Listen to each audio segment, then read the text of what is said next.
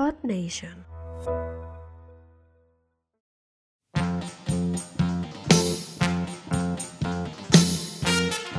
Hola, què tal, terrícoles, namaquianes i guerrers de l'espai? Torno a ser aquí, aquest cop, però per parlar-te d'alguns personatges infravalorats dins de l'univers de Bola de Drac. Òbviament, és clar, sempre sota el meu punt de vista personal.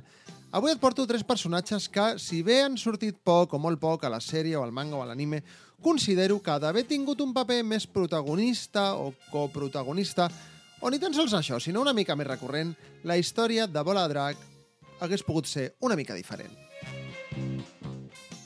No em queixo, eh? M'has d'entendre. M'agrada molt la història de Bola de Drac, tal i com és, però aquest és el meu podcast, així que bé, jo vinc a donar la meva opinió. Abans de començar, m'agradaria convidar-te a la nostra comunitat de Telegram, on anirem compartint informació, memes i coses relacionades o no amb Bola de Drac.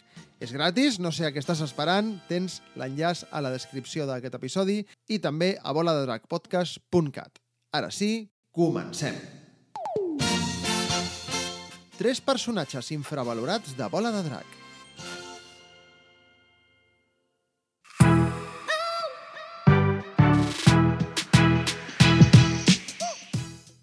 Personatge número 1.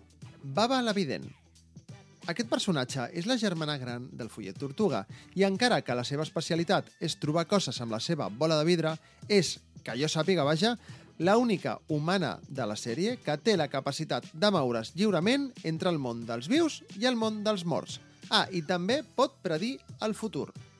A veure, no oblidarem que a la primera saga, quan estan els nostres amics buscant les boles de drac, hi ha un torneig amb el Son Goku i la resta amb personatges de l'Atramón. Eh? Recordem l'home dimoni, l'home Dràcula, l'home invisible i com oblidar l'inolvidable moment en el que en Son Goku es torna a trobar amb en Son Gohan, amb el seu avi. No? Tots aquests personatges són personatges del més enllà, del món dels morts, i clar, gràcies a la Babel Evident, poden tornar, encara que siguin momentàniament, a la Terra per lluitar contra la gent. No? Així que, ara jo penso, quants cops no hagués pogut la Baba l'Evident portar de tornada alguns personatges morts per lluitar contra alguns enemics? Encara que sigui, no sé, és a dir, ja ho van fer algun cop a la saga del Monstre que porten Goku i en Vegeta, però no sé, potser hagués pogut portar més personatges o fer-ho en més ocasions, no? En Pai Quan, imagineu-vos, a la saga del Monstre Bu, portar en Pai Quan. O més personatges que estan morts, tornar-los aquí a, a la vida no? amb l'aureola de forma momentània. Què li costava? Per no dir que, no sé, va haver de venir al Trunks del futur, avisar de que si en Son Goku es posaria malalt del cor, que si vindrien els androides que no podia saber tot això la baba, que no és evident, no sé, en fi. Per mi és un personatge, en aquest sentit, bastant desaprofitat, que sí, és veritat, que ha ajudat quan ha pogut, però considero que no prou. En fi, controvèrsies de l'anime i del manga de Bola de Drac.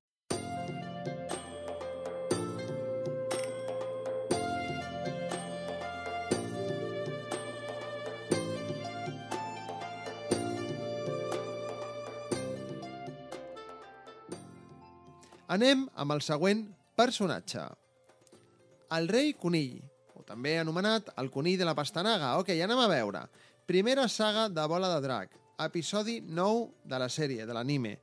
En Goku i els seus amics es troben buscant les boles de drac i arriben a un poble, que no me'n recordo el nom, on hi ha una banda liderada per un conill mafiós que té a tothom acollonit perquè té el poder de convertir en pastanaga a tothom a qui toqui. Increïble. A veure, a veure.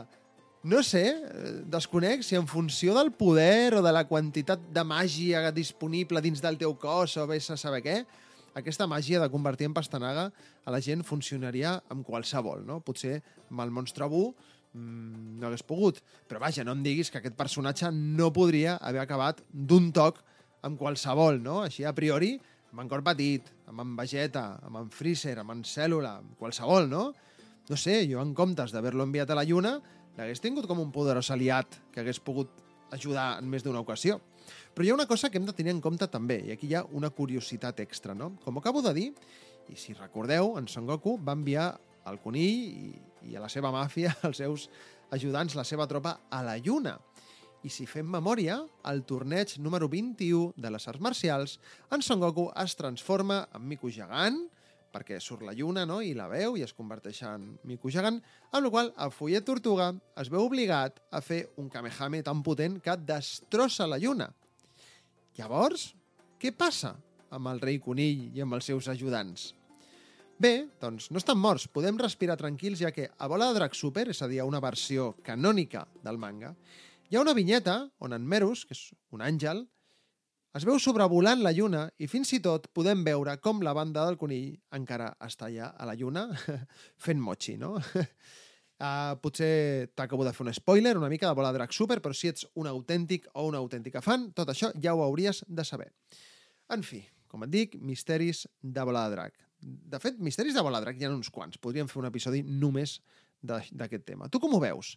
T'hagués agradat que el rei conill s'hagués quedat a la Terra i hagués ajudat els nostres amics a lluitar contra els malvats enemics que vindrien en un futur?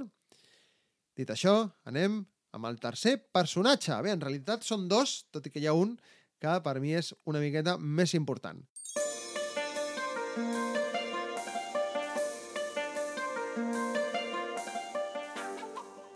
Et parlo del Puer i de l'Ulong.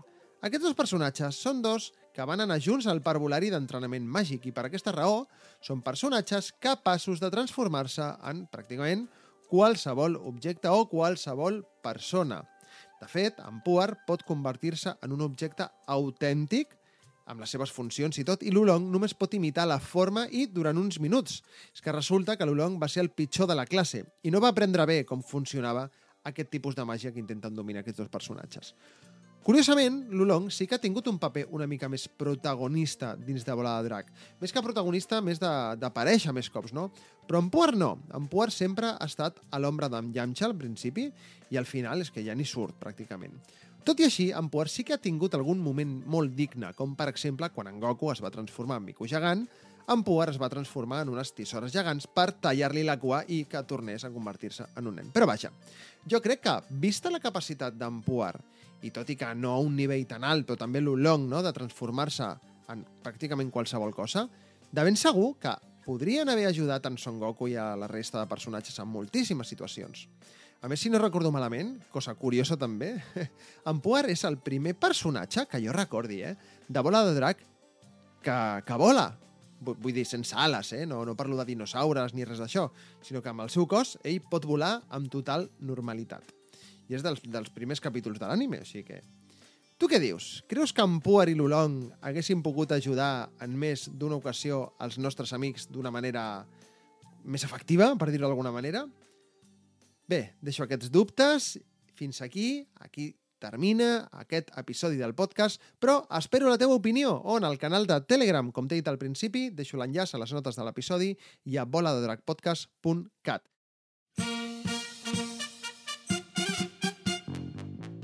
També trobaràs un enllaç per convidar-me a un cafetó virtual a la plataforma Coffee en el cas de que vulguis tenir un detallet amb mi no? i recolzar el treball que faig amb aquest podcast, ja que tot i que tu se't passa el temps volant mentre m'escoltes, perquè a més són episodis curtets, per mi cada episodi representa bastanta estona, tant de recerca com de gravació i edició, potser diverses hores, eh?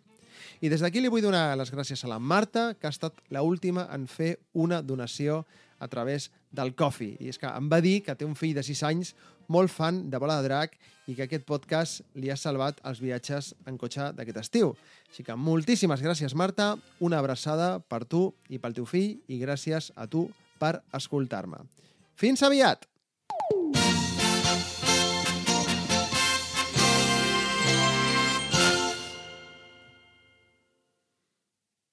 No apaguis això encara, disculpa, se m'havia oblidat una cosa molt, molt important. M'has de seguir a Instagram, arroba bola de drac podcast. Allà vaig compartint cosetes relacionades amb el podcast, preguntant de què us agradaria que parlés i, de fet, potser en breu no sorto jo sol al podcast, potser tornem a tenir algun convidat aquí al micròfon. També vull saludar algunes persones que van endevinar algun dels personatges que he mencionat a l'episodi d'avui. Vaig dir que ho faria i jo sóc un superguerrer de paraula, així que una abraçada ben forta a la M.CP15, Cristian Sense H, Denis RM87, Marc Ferrés i XLG barra baixa 1983. Tota aquesta gent va endevinar, no tots, però sí alguns dels personatges que he mencionat avui. Moltes gràcies i ens escoltem al proper episodi de Bola de Drac Podcast.